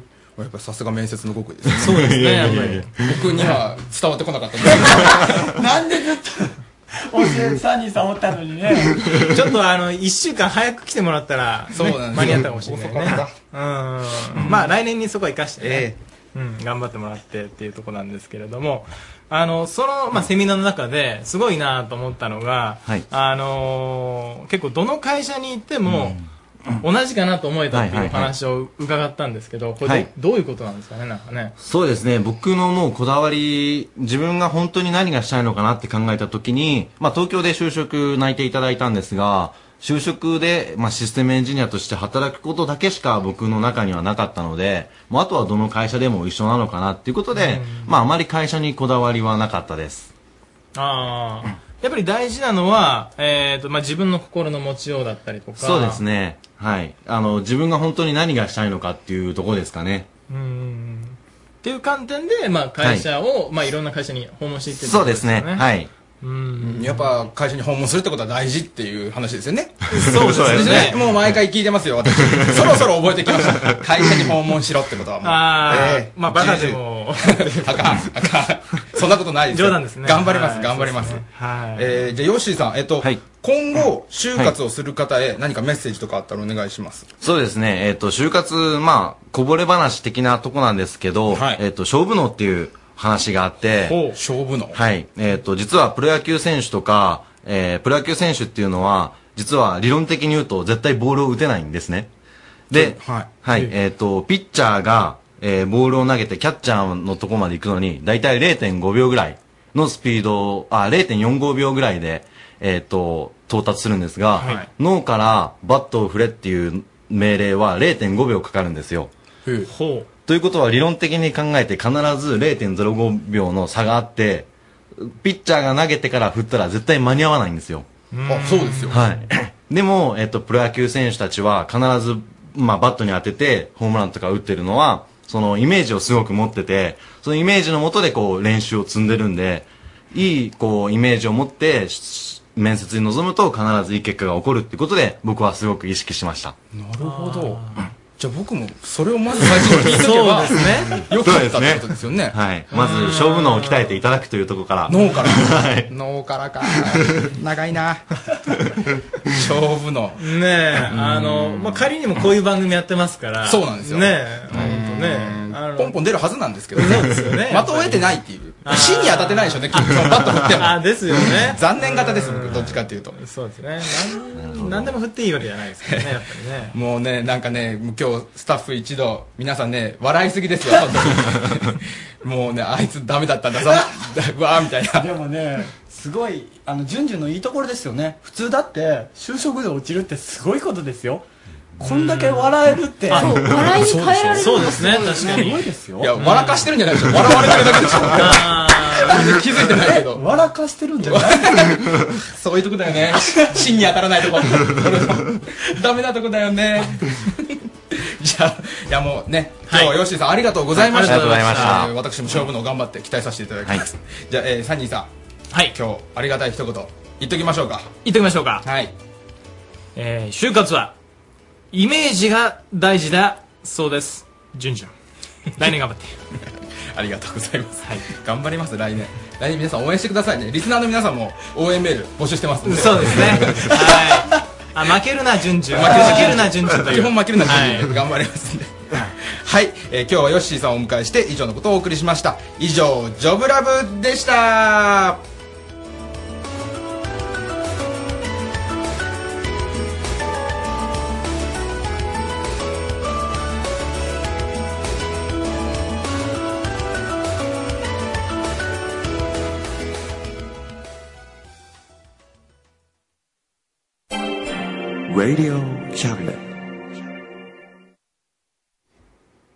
マジシャンキキのブレインウェブナイト。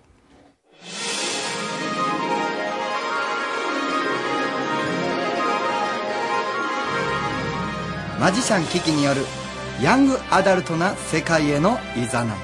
ちょっと大人な夜の過ごし方をキキさんにレクチャーしていたいただきましょ久々ですね。うですね、うん。キキさん。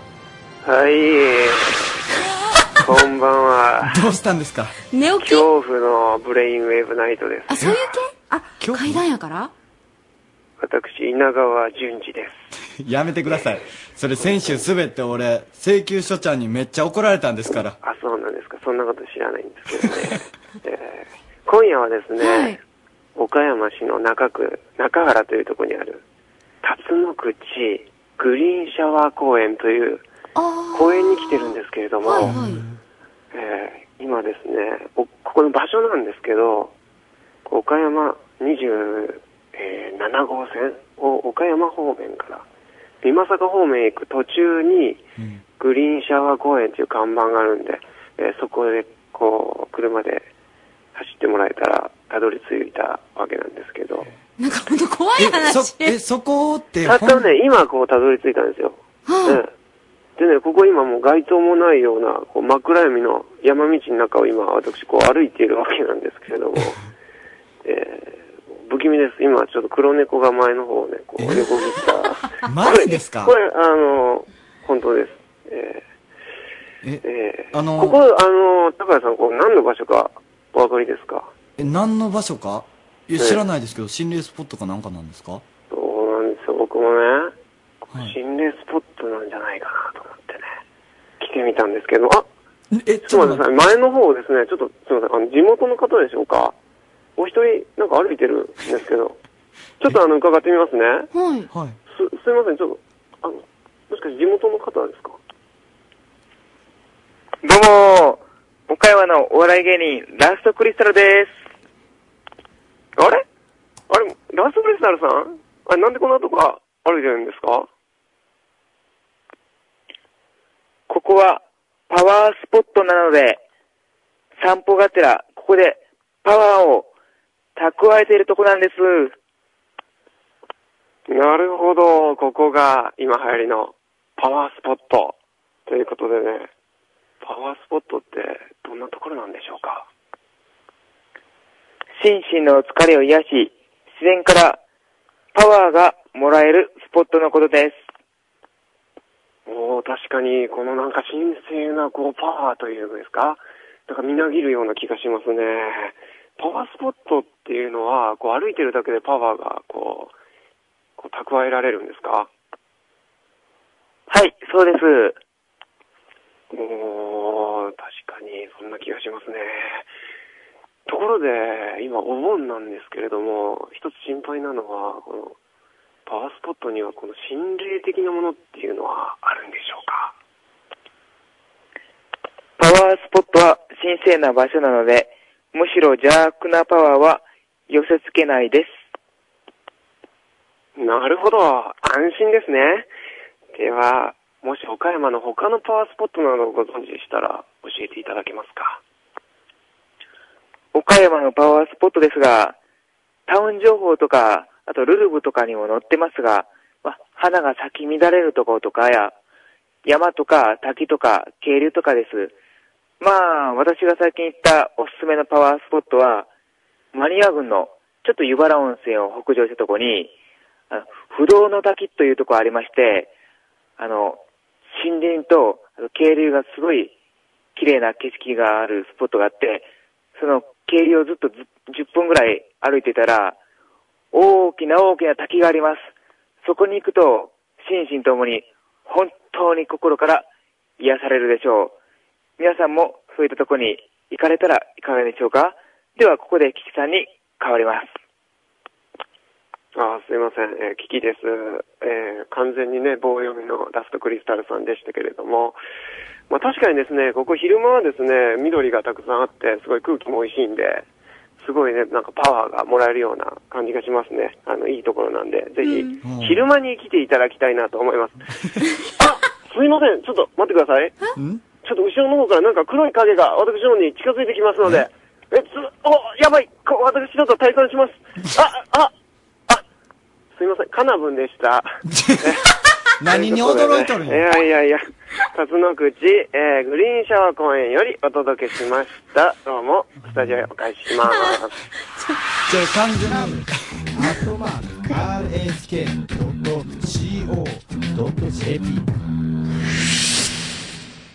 あの、このコーナー、コンセプトがブレてますね、完全に。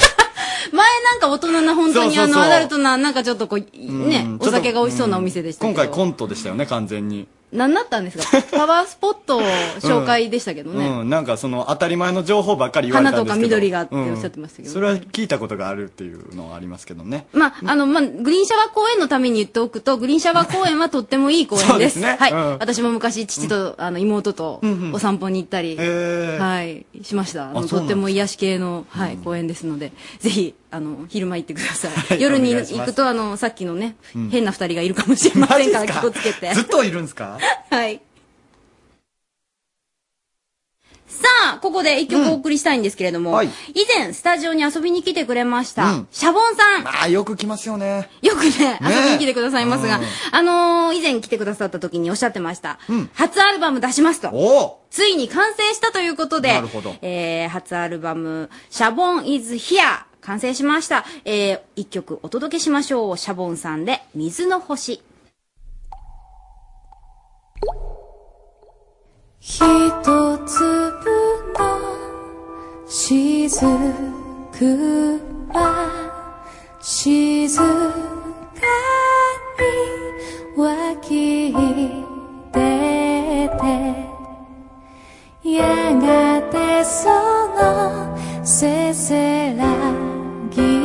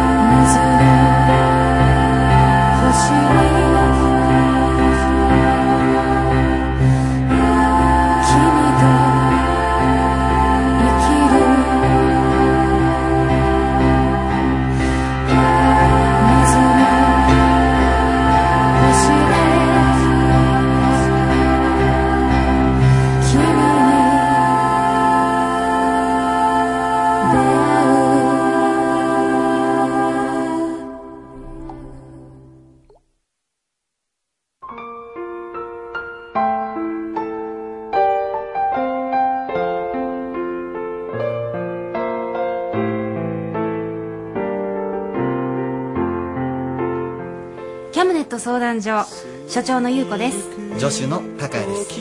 えーこのコーナーは皆さんからのくだらない悩みに答えていこうというコーナーでございます、お願いします。さあ今日のお悩み高谷君お願いします。はい今日のテーマは階段ということなんですけども、はい。ラジオネームアンナさんから来ております。昔実家に帰省した時の話です。具合が悪くてベッドベッドに横になっていたら階段を上がってくるトントントンと音が聞こえてきました。でもそれは祖母の足跡では足音ではなかったし猫の足音でもなかったんです。うん。そしたらいきなり上にすごい力で乗っかかってくるみたいな感じで金縛りになったらしいんです、一体それは何だったんでしょうか？ぜひ教えてください。ということで。これちょっとステッカーを差し上げます。え早速ここで？普通さそれ質あの悩みが解決してからあげればよくない？これ？解決する前にあげちゃう？これステッカーあのステッカーって、うん。あのこのこういう魔除けの あれもあるっていうことをわかったわ言おうかなと。わかっただらこれさっき言うとかないと、うん。時間の関係で言えないっていう可能性があるんでだんだんそういう危機感がそうそうそうそう増してきたこの番組でそしてそういうふうに、ん。あのなんか知恵がついたね、うんうんうんうんそうなんですよ こういうふうな付加価値をつけないと、このステッカーがなかなか喜ばれないっていう。分かったわ。じゃあいつものテンションでステッカこの人ステッカー差し上げます。やったね。これでもう吹き飛びますよ。ーもういいよ。雰囲気吹き飛んだもん。はいということで、まあ、根本的にちょっと解決していきましょう。確かにあれ厄除けになりそうですけど、はいはいはいはい。今日も川崎医科大学大月教授お願いします。えっ、とですね、金縛りというのはですね、はい。金縛りの遺伝子がありまして、絶対嘘いやいやそれが、普通は、えっ、と、DNA 遺伝子っていうのは核、細胞の中に核っていうのがありますね。あの、お家で言えば家、家の方ですね、お庭の方じゃなくて。で核っていうところに遺伝子はあるんですけど、僕らの性格とか性質を決めるのは、はい。これ実はミトコンドリアの中にある遺伝子なんですね。ほで、この遺伝子が怖いのは、汗で移るんです。う。え、ちょっと待ってください。ちょっと待って。え、ちょっと待って。本当なんですかそうで、もうなんかねよくあるじゃないですか、あの、女子、女子大とかの合宿とかで、ちょっと田舎に行って、はいこう、旅館とか泊まって、こう、この木の陰からちょっとだけお墓が見えるとか、はいそういう時に金縛りってよくあるじゃないですか。はいで、怖いとか言って、こう、手を握り合うと、うん。汗、ミトコンドリアって外に出ちゃうんですよね。嘘で、汗を介して、は移るから、そうなんですか？だから一緒になって、友達まで翌、翌晩金縛りにあったりとか、そんなことがあるんですよ。えー、本当に？嘘。嘘かよもうほんまに。意味わからん。ちょっと待って。どこんなん嘘つかんから初めてあの？ね、あのね、結構、こう見えて、純粋でしょ？だからそう俺純粋ですそうなんですよ。しかもねこれ分かりにくいでしょ一応肩書き教授じゃないですか。そうなの。あんだけふざけてますけども。そう。で、結構ね、まともなこと言うんですよ。言う時もあるじゃないですか、はい。もうだからそのギャップがもうほんまにこんがらがっていつ真面目に言うか分からないんですよね。で、いや、でもそれって怖いですよね、本当にそうだったら。いやいやいや、だから階段ですけど。すいません。あの、発言が怖い。ので、本当言うと、あれ結局ね、金縛りって、無遊病の反対ですよ。無遊病って意識ないのに体動くじゃないですか。ですね。で、金縛りっていうのは意識あるのに体が動かない。でだから、あその、急に寝て、こう、レム睡眠、睡眠って、こう、深い眠りじゃなくって、起きかけのふわふわしてる時に、えーっと、逆に、筋肉はまだ眠ってるのに頭だけ起きたりすることがあると、金縛りっていう状況になるわけですね。で、あ、そういうことなんそういうことなんですよ。はい。で、大体そういう時に脳の中でいろんな生理活性物質が動くから、その過去に見てたなんか映像とかがリアルにガーンとこう、の中にプリントされてしまうから、なるほど。そういうおおばあちゃんでも猫でもない足音が聞こえたりとかいうことがバッとイメージで。あれじゃあ夢を見てるんですね。まあ夢に近い感じですね。ああなるほど、うん、で、それがミトコンドリアの中に遺伝子があって、あ、違うか。ちょっと、ややこしいわ。ほら。俺入って言しもたで、そういうことなんで、そういう時には、えーっと、なんか、こうスポーツドリンクとかね、あ、ちょうど今日ここに送られてきましたけども、キキャムネット相談所宛てにですね、うん。スポーツドリンクのあの粉のやつが、はいはいはい。えー郵便で送られてきまして何ですかそれ？で、誰から送られてきたのかな？これ多分あの熱中症の話とかしたからだと思うんですけど、ありがとうございます。あの、ジェットストリーム香川のジェットストリートね。あ、ジェットストリート、香川の戸田っちから送られてきてますので、えー皆さんこれを飲んでくらくださると、えーきっとそういう金縛りにも合わないと。で、まあ、きっとあの、誰かのステッカーよりこっちの方が効くだろうどういううといような気がことなんで。すかしますんで、こっちの方がいいと思います。えーぜひそうしてください。どういうことなんですか？ということで一応解決かな？ああ、そっかそっかそっかそっか。なんかでも分かりやすかった。体がまだ起きてない状態で。脳の方だけが起きてしまうと、そういう動かないっていうパニック状態になったりってこともある。科学的に解明されてるんですね。ねえ。金縛りってね。ということであまり怖がりすぎなくても大丈夫よってことらしいです。まあねちょっとあのーこんな教授ですけど、これからもあの面白おかしく皆さんの悩みを解決してくれますから。完全に僕たちを。ね。さあ来週はい。来なんですけれども。週のテーマは「か」「か」もう今の季節本当に鬱陶しいですよね。まあその「か」「か」そのブーンの「か」です。はい。まああれのちょっと嫌な体験とかどういう風にしたらかいのがなくなりますよみたいな アドバイスとかはいまあそういったあのええーと相談でもいいですし経験とかもう何でもいいんで「か」に対するお便りをお待ちしておりますはい、cam.rsk.co.jp です。cam.rsk.co.jp まで、蚊にまつわる相談。このコーナーにおいては、キャえー蚊にまつわる相談お待ちしております。キャムネット相談所でした。きらめいて弾ける白きハートに誓う願い刻み込んだ愛を捧ぐ人に命に見つめて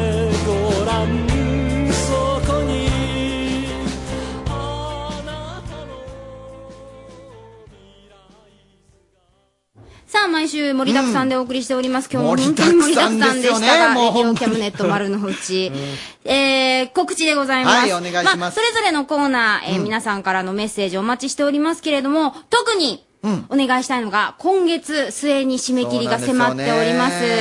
帽子をデザインしちゃいなよっていうことなんですけこれはふざけてますね。うんチャイナっていうのは中国とかかってそうそうそうそうるわけですね。かかってる上海の有名デパートに並ぶということなんですけども、そのための斬新なデザインを岡山初で募集しているというこのコンテスト。はい。えーと一応ちょっと応募規定をもうちょっと詳しく言うときましょうか。もう一度。言うときましょうか。応募資格はもう誰でもいいです。参加費は無料です。で募集期間はさっきも言われましたんですけども8月31日必着なんで皆さんぜひぜひ早く応募してください。お願いします。はい。はがきでも大丈夫です。うん。郵便番号は700-858034放送まで。殴り書きでも大丈夫です。わかりやすくでもね、あの、結構カラフルにやっていただけるといいかなと思うんですが、なんと、来てるるんですよねデザインいただきましたありがとうございます。えーと、例えば、これすごくない？すごいすごいえーとね、ウェディングベールのような、レースで作った、フィットする帽子に、皆さん想像してください。うんラインストーンや宝石的なものを巻きつけて、サイドに大きな飾りを、繊細でフェミニンなデザインにしました。ということで、えー、リツコさんありがとうございます。それから、こちらはですね、すごくカラフルでビーズを散りばめたり、あとですね、えっ、と、花のアプリケがあったり、可愛らしい、えっ、とね、タイトルがパッチワークのルンルンキャップって書いてあるんですけど、なるほどねちっちゃく Camnet っていうあ刺繍をあしらっていいじゃないですか くれてます。キャムネットが上海でも出回るというのは嬉しいですね。こちらにもありますよ。花に蝶が集まるイメージでカラフル、ゴージャスな帽子ということで、こう、起立律子さんからこういただいてるんですけども、すごい斬新ですね。かわいい。これ女透けるよ性やろな。うな柔らかい素材で色を重ねてくださいということなんですよね。あともう一つこれ何ですかドラゴンがトグロを巻いて、あ、上海イメージかな。なるほどね。ただこれちょっと、あの、うんこみたいなちょっとやめて頑張ってデザインしてくれてんだからちょっとそういうことやめてください。まあ本当に、あの、いろんなデザインお待ちしておりますのでね、はいうんえー、わからない方はぜひ、えーっと、キャムネットで検索していただくと詳しいこと書いてありますので、はいそちらご覧ください。お願いします。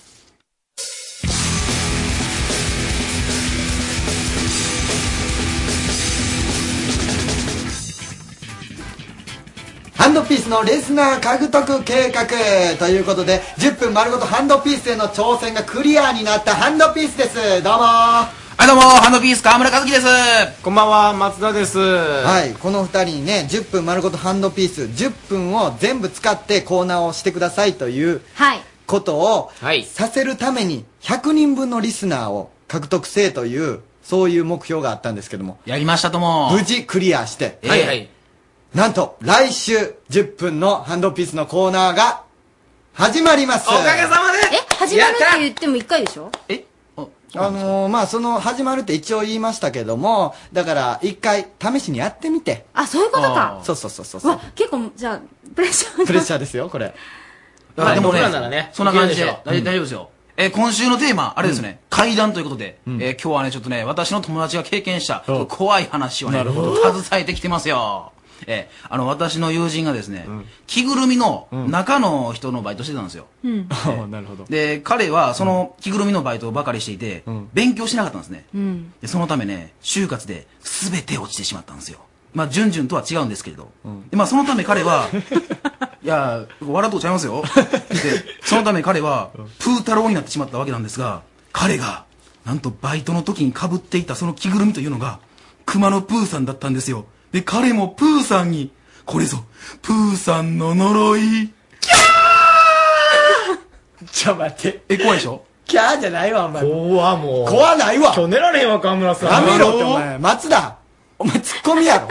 めっちゃ怖かった。やめてくれ。ここれを、止めるのがお前の仕事やからな。まあでも10分ね。うん。考えてますから、ちゃんと僕ら。ちゃんと考えとる考えてます考えてます斬新なコーナー考えてきましたよ。新しいですよこれはえーあの、外国人がスタジオに遊びに来て見学するコーナー。あ新しいでしょこれ。え？ハロー日本スタジオ見学次々。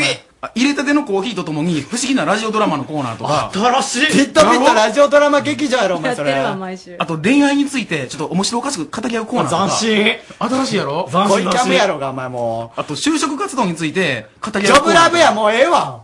あ、タクリなんてあるわ。ちゃんと聞いて。おかしいなおかしいな 斬新やったよ。ー新しいと思ってんけどなマジでちゃんと考えてくださいね。はい。うんお願いしますよ。頑張ります。ラジオドラマやろうか。もう任せますからね。はいということで、最後のコーナー行きましょう。今週のこれだけは優子です。じゅんじゅん、頑張って もう、それに限ります。ほんま頑張って。もうサブスタジオでなぜか拍手が起こってるっていう、どういうキャラクターなんでしょうね。まあ本当にあの、まあ一年、あとね、これから頑張って、あの、いい先生になってください。あの、金八先生ばっかり、まあ見るのも大事ですドけど、ラマ、ドラマですからね。ドラマ頼みすぎますからね。はい。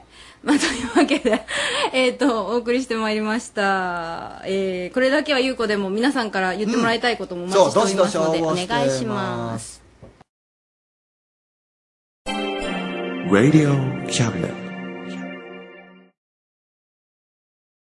うん。ということでさ、あ、そういえばハンドピーうんス、二人、今度あの、水曜日の午後ラジビビットにうん、帽子おのー告知で来てもらおうと思ってるんで、帽子そうですよなるほどね水曜日はいはい3時台お昼に、ちょっと、ちょっそれ、と怖いんですよ。ゆうこさんの番組ですよね。ゆうこさんも出演してる。そうです、そうです。ついに僕らがオファーがかかったということでオファーがお邪魔しますあの、ほんまさ、はいあの、他の番組に迷惑かけんといてな。いえいえいえ、そんな仲間内から嫌われるん嫌やからさ。社内でね。社内で嫌われるんほんま嫌やからさ。任して他の番組に迷惑かけんように、しっかりと。本当に心配なんですが、あの、お願いします。まあ、むしろ僕、ゆうこさんが心配なんですけどね。何を言ういや、噛まないかってね。山陽新聞ニュースがあるんで。そんなそれいや、まあいいんですけど、頑張りますわ。頑張るもんまあそういうわけで、えー、ぜひともお昼のね、ビビッと楽しみにしていただければと思います。ということで、あのーこの、もうちょっとありますか、時間。ありますよ、あと1分弱。締めようかなと思ったんですけども、同志デザインコンテスト、まあ頑張ってください。本当に。誰に言ったんですか、今？僕らに言ったんですか？ああ、はい、頑張ります。よろしくお願いします。ゆうこさんフォローしつつね。でもね、はい本当にね、あの他のゆうこさんが出てるラジオを見て、聞いて、どこを噛んだかっていうのを調べてます。いい質すぎんねん、こいつ、本当に。趣味ですから。ほんま、趣味ってお前、そんな趣味あるかよ、まあ、とりあえず、はいお送りしてきました。リンクアップ高谷と、安いよこと。ハンドピース松田と、ハンドピース川村和樹でした。ありがとうございます。Radio Cabinet.